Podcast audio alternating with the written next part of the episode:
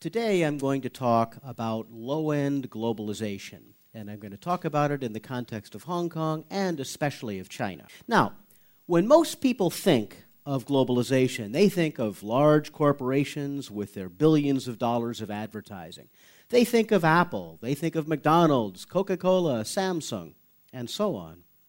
But there's also low end globalization. And that's what I define as the transnational flow of people and goods involving relatively small amounts of capital and informal, sometimes semi legal or illegal transactions, often associated with the developing world, but in fact, you can find it anywhere. Now, the deals in low end globalization are often high risk because laws don't fully cover them. They're often done in cash rather than through letters of credit and credit cards and so on. And they involve trust more than contracts. It may involve the manufacture of copy goods or knockoff goods, as I'll be talking about, and the smuggling of these goods past customs and the sale of these goods by street vendors rather than in high end stores. Now, why is this important? This is important because this kind of globalization is the globalization experienced by most of the world's people. Globalization is not only something that takes place in the US and China and Japan and Europe. No, globalization has swept the world, and low end globalization for most of the world's people is how it's conducted. China has an absolutely key role in low end globalization. And by the way, listen closely because I'm going to take questions after I talk, and I hope you'll have something to ask me about all of this.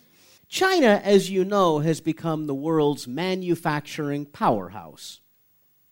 One of China's major roles is in creating the cheap goods of low end globalization. You know, many of you want to think of China as uh, Lenovo, Huawei, the, the companies that are becoming more famous, but in fact, the major role China plays is in making the goods that people in Africa, in Latin America, in South Asia, and Southeast Asia can enjoy. The goods of globalization at a cheap price that people can afford. China manufactures some world class original goods, but many of the goods are copies and knockoffs.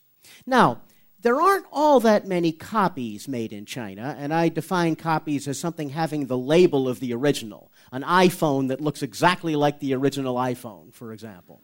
But, but I'm not quite talking about that, although that's part of what I'm talking about. More typical is knockoffs, where you take the design of an iPhone or the design of a Samsung Android and make it exactly according to that design, but put your own label on it. And this is what low end manufacturing in China does. Uh, an African friend of mine was telling me, you can't buy too many copies in China, but after all, everything in China is a copy. Now, that's not true, as we know, but from his perspective, dealing with these low end goods, yes, that's all you see. Uh, of course, you know Shanzhai, Shanzhai phones, and so on. But, but yeah, you, you do, obviously. But this is true for a whole range of different goods throughout China. Now, um, one interesting moral question is is this good or bad? Well, obviously, there's some examples of copies and knockoffs being bad. If I need medicine desperately and I go to the hospital and they hook me up with copy medicine, I may die. On the other hand, a copy Louis Vuitton bag, how bad is that? And that's an interesting question. Um, morally, the issue of copies is it is stealing in the sense that if Steve Jobs spends and his employees spend 10 years developing an iPhone, and then a manufacturer somewhere else in the world can copy that and make just as much money off it, that's kind of a problem. But on the other hand, if it weren't for copies and knockoffs, many people in the world could not enjoy the goods of globalization. Here's what a Kenyan trader said to me. He said, Nobody in my country can buy an original brand of suit or an original phone by a famous company. It's too expensive. But copies can bring the world to Africa. And this is a fairly major role that China is now playing. Because of knockoffs and copies, it is bringing the goods of globalization to places in the world that otherwise could not afford globalization. And that's a pretty important thing. Now, there are several places that you can see this directly. And one place, as you know, is Chungking Mansions, rather close to here. You could uh, go there in 10 minutes. It is a major source of low end globalization in Hong Kong. And you talk to Hong Kongers, and they think of Chungking Mansions as a place to eat curry, uh, curry restaurants and so on. But in fact, if you go to cities like Kampala, to Kolkata, to uh, Karachi, places throughout the globe, and you mention Hong Kong, what people say, as I've heard, is chungking mansions. Because that's the place full of opportunity. That's where you can engage in trade of these China goods, buy them, send them back to your home com- country, and get rich. That's the American dream. That's the China dream played out in chungking mansions. That's the major business of chungking mansions wholesale goods sold to developing world traders. Now, if you go to Chungking mansions, you see a little bit of this on the ground floor. You see much more on the first floor, where you have the wholesale trade in things like mobile phones and computers. It may not look busy because often a wholesale trader might only sell, you know, a, a few major deals during the week, but if you sell a thousand computers, to five different people in a week, that's a lot of money. And this is what you see in chungking mansions. Another thing to remember about chungking mansions, and this is absolutely key the one nationality that is strange in chungking mansions are Chinese. They don't belong there which is um, they belong there as tourists, but you don't see very many merchants in Chungking Mansions who are Chinese. I was in Chungking Mansions with a, a, a prospective graduate student last week, and at an, a restaurant, he said, I want a Chinese menu. There's no Chinese menu. You can't get that at these kinds of places in Chungking Mansions. What Chungking Mansions is, is where the South Asians in Hong Kong, the Pakistanis and Indians, many of whom have grown up in Hong Kong go to make their livings, really, and they're selling to Southeast Asians and Africans. So it is this foreign enclave in the heart of Hong Kong that's a center of low end globalization. That's what it is, really. And increasingly, there are Chinese tourists in the building, mainland Chinese tourists, because the guest houses in the building are quite cheap. Also, they simply want to see what's there. But it is interesting that it is this multi ethnic island in Hong Kong as a Chinese city. Now, the real action now is not taking place in Hong Kong, it's taking place in China, and particularly in Guangzhou. That's much bigger than chungking Mansions. There are probably 20,000 sub Saharan Africans in uh, Guangzhou, and also lots of Arabs, Indians, many, many different traders come in. They're in Xiaobei and also in Guangyuanxi. Guangyuanxi is a neighborhood that has more Nigerian Igbo. It's more Christian. Many of them are overstayers and thus illegal. Xiaobei, most of the people there are legal. It's a huge neighborhood and it goes on all night. You can walk around at 3 a.m. in Xiaobei and it's full, full of people at that time. The difference with Chungking Mansions is the size and the sheer diversity uh, that you see in chungking mansions. In Xiaobei, you don't see that diversity, but you still see this massive number of people. Traders come to China because of its manufacturing prowess. And people say, what kinds of goods? Clothing, mobile phones, computers, furniture, building materials, solar lights. Absolutely everything is for sale there. And it goes back to places like Africa in hundreds, thousands of containers sent every month. Many people in Guangzhou assume that the Africans in places like Xiaobei are poor. No, they're not. They're among the richest of Africans because they had the money to be able to come halfway across the world to China, and they had the 10 or 15,000 US dollars that made it possible for them to engage in trade. These guys are well off. They are African aristocrats. But there are real problems that, that many have in their life in China, and the biggest problem is language difficulties. In Chungking Mansions, English is the language that people speak. In Guangzhou, no, it's not. And very few Africans speak Putonghua. A few do, but very few. And not too many people in Guangzhou speak English, so there is this ongoing problem. Nonetheless, life relations between Africans and Chinese are pretty good on a day to day basis, except in business. And if you talk to these African traders in Guangzhou, almost everybody says, Chinese cheat. That's the reputation of Chinese. Why? Well, there's a number of reasons for this. One is the language barrier. It's hard to work out trade deals when you can't speak one another's language. Another reason is that a number of Chinese manufacturers assume that African traders are coming in for one time only. And in a one time deal, you can cheat somebody rather than for the long term uh, increasingly Chinese manufacturers are realizing that African traders will be there a while and you need to build up a long term relation of trust. But that hasn't happened too much yet. But there's another reason, and that's a cultural misunderstanding. It's very interesting that the Chinese might say, for example, uh, here's a phone, and I can give this to you. This costs 100 US dollars. And the African will say, no, no, no, I want it for 20. Now, the African is assuming that the Chinese is trying to cheat him by making the price, he's assuming the price is way high and he really lowers the price. The Chinese, in turn, does not set a bottom line. The Chinese manufacturer could say, No, my bottom line is $80, no cheaper than that.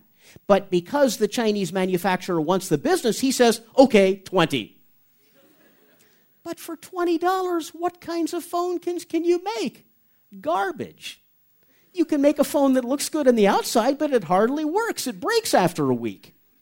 And this is why, according to one Kenyan trader, African garbage dumps are full of Chinese goods. Now, increasingly this is changing, and I think both sides are becoming more sophisticated. But because of this cross cultural misunderstanding in bargaining, a lot of junk is sent to Africa, and the people who really suffer are the end consumer who buys a phone, maybe with a Nokia label or an Apple label, and finds that after three days it breaks. That's a real problem. Hopefully, this will end, but this has been happening. Now, another question, aside from low end globalization, is that of these Africans and Arabs in China. Are they changing China? I think they probably are.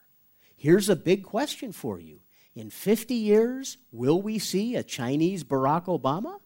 That seems a little hard to believe now, but 50 years ago, nobody could have predicted an American Barack Obama. So maybe so. You do have hundreds of little children in Guangzhou now who are half African, half Chinese.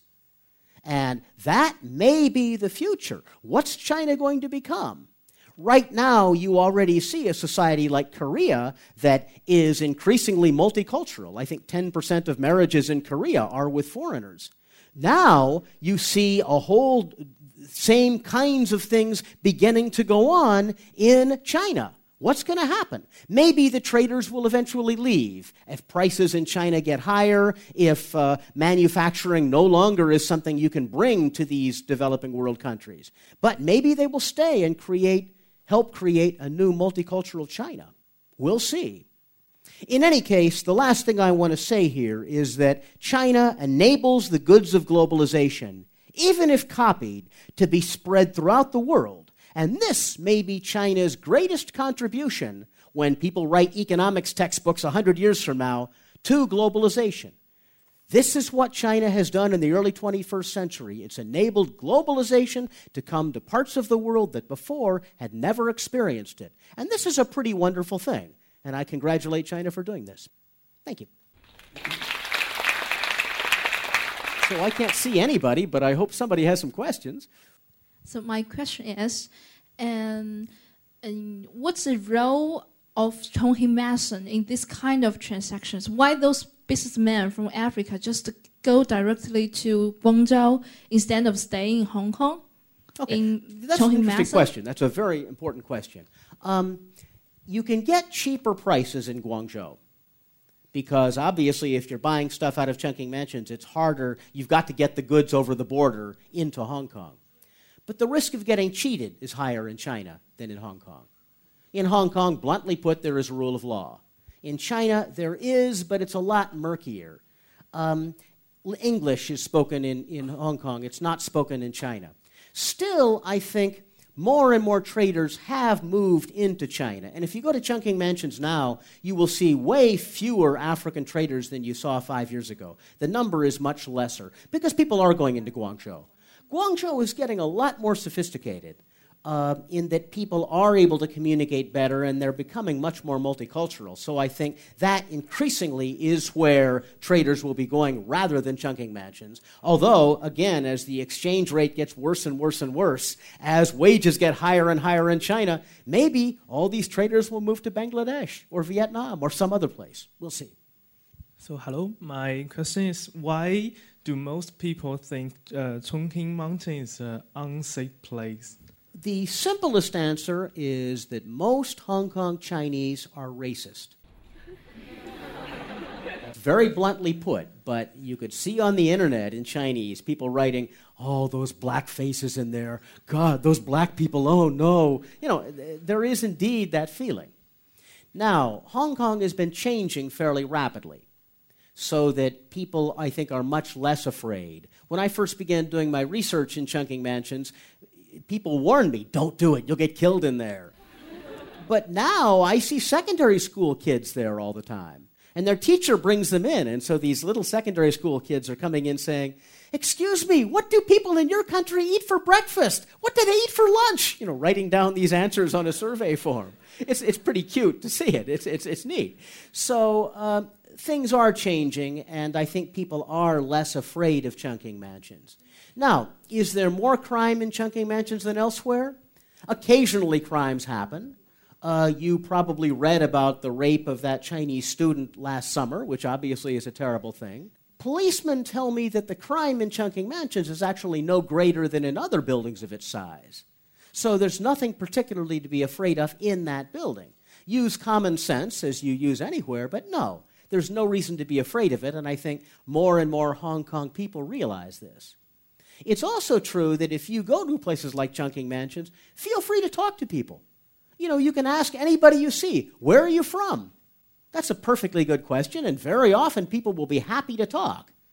Just because they don't look like you doesn't mean they don't want to talk to you. They're often very eager to talk. So I encourage all of you to, to get out there and talk to the people there, or in Guangzhou too, for that matter. Start these intercultural conversations because they're important. So, back to your question people have been afraid. I think people are becoming less afraid, which is a very good thing because, after all, we're all living in one world. Hi. Hi. Thank you for coming here to share your research. And uh, uh, here is my question: That um, what can we do with uh, the cultural misunderstanding in the business relationship? I mean, should our government uh, to to do something or our businessmen to develop, uh, to improve themselves to solve this problem? In your opinion? yeah, that, that's a good question. Um, I think the biggest reason for misunderstanding is language. And China, especially South China and Guangzhou, has developed rather extraordinarily. Um, people told me, African traders and Arab traders have told me that in 2005, uh, when these traders first began coming to China, nobody at all could speak English. It was just completely impossible to communicate. Now it's fairly easy. I speak some Cantonese in daily life when I go to Guangzhou, but I know many people who don't at all, and they really have no problem. So already these changes are beginning to take place. It's also true that I think more Chinese merchants are realizing that the traders are here for long term, so it makes no sense to cheat someone. A business person's reputation in low end globalization is what's really key. And if you cheat someone, your reputation has gone bad. So I think this cheating is going to become less bit by bit. Can the government do anything? Well, the one thing that is happening is police are beginning to be able to communicate more. The reputation of police a couple of years ago was that if ever there was a dispute between an African and a Chinese, police would always favor the Chinese. That's what they said. But that's less so now, and I have some African traders telling me the police are being fair, which is interesting. That's a change. So I am optimistic that th- this cheating will become less. Africans, too, need to be more sophisticated you know, African traders need to realize if you pay garbage money for something, you're going to get garbage. That's what they need to realize, and many haven't, but I think they're getting more sophisticated. So I'm optimistic that what I was describing will become less. And again, it often is less because of real cheating than because of cultural misunderstanding, which I think communication is going to lessen substantially. Uh, hi, Gordon. Thank you for sharing. Uh, and my question is uh, I'm wondering what is the relationship between the African traders in Guangzhou, between uh, them and the Guangzhou local people? Do you think they are the same as like uh, African in Chungking Mansion with Hong Kong local people? And do you think like they are quite being isolated? Well, in both cases, there is substantial isolation um, because local people don't often tend to go to where, whether it's Africans or Indians or anybody where they are. You know, most Hong Kongers don't go to Chungking Mansions very much. Most people in Guangzhou don't spend much time in Xiaobei, which is one neighborhood in a huge city. One interesting matter that, that your question brings up if I look on Weibo, a lot of people uh, in Guangzhou say bad things about Africans. But if you look on the ground, you don't see that. You see very friendly relations often. In a restaurant, for example, catering to Chinese and Africans, an African will go in and the waitress will say, Welcome back, and so on. So it's rather friendly on the ground when people know each other. Uh, the biggest issue, finally, is simply when more people in China come to know Africans firsthand. And not just Africans, anything.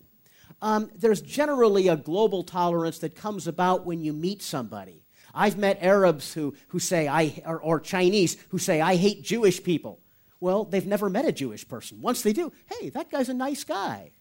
In America, for a long time, people didn't like gay people until people realized, hey, that guy over there is gay. That woman over there is gay. Well, they're just my neighbors, that's all. And so there became began to be more tolerance just because people got to know one another. And I think that's probably happening too in places like Guangzhou. Now, the government doesn't seem to be doing a very good job. People seem to be in the government often rather unaware of what goes on on the ground with African Chinese relations. But ordinary people do seem to be doing a pretty good job. And it's fairly interesting to see how friendships are forming. It's very slow because of the language barrier. You know, it's a long process, but it is happening. Uh, rather than ask the government to do more, I think it's much more important just to have ordinary people in their lives get to know a greater and greater variety of people. One final point I want to ask in, in response to your question I'm a privileged person in Hong Kong and in Guangzhou because I'm white. White people get treated nice. You know, I go into the 7 Eleven and buy something, and I can see the clerk saying, Oh, that white guy knows how to behave properly. You Chinese behave better. You know, that's weird, but that happens. Black people are treated badly because of their skin color, in part. Now, not always, there's not racism across the board, but we do see this go on. And one thing we all need to learn in the world is to forget about where people are from. It doesn't matter if you're from a rich country or a poor country, that makes no difference. All that matters is the fact that you're a fellow human being. That's the ideal. Is that going to happen? It's a long, slow process, but I think it is happening. I'm optimistic in the end.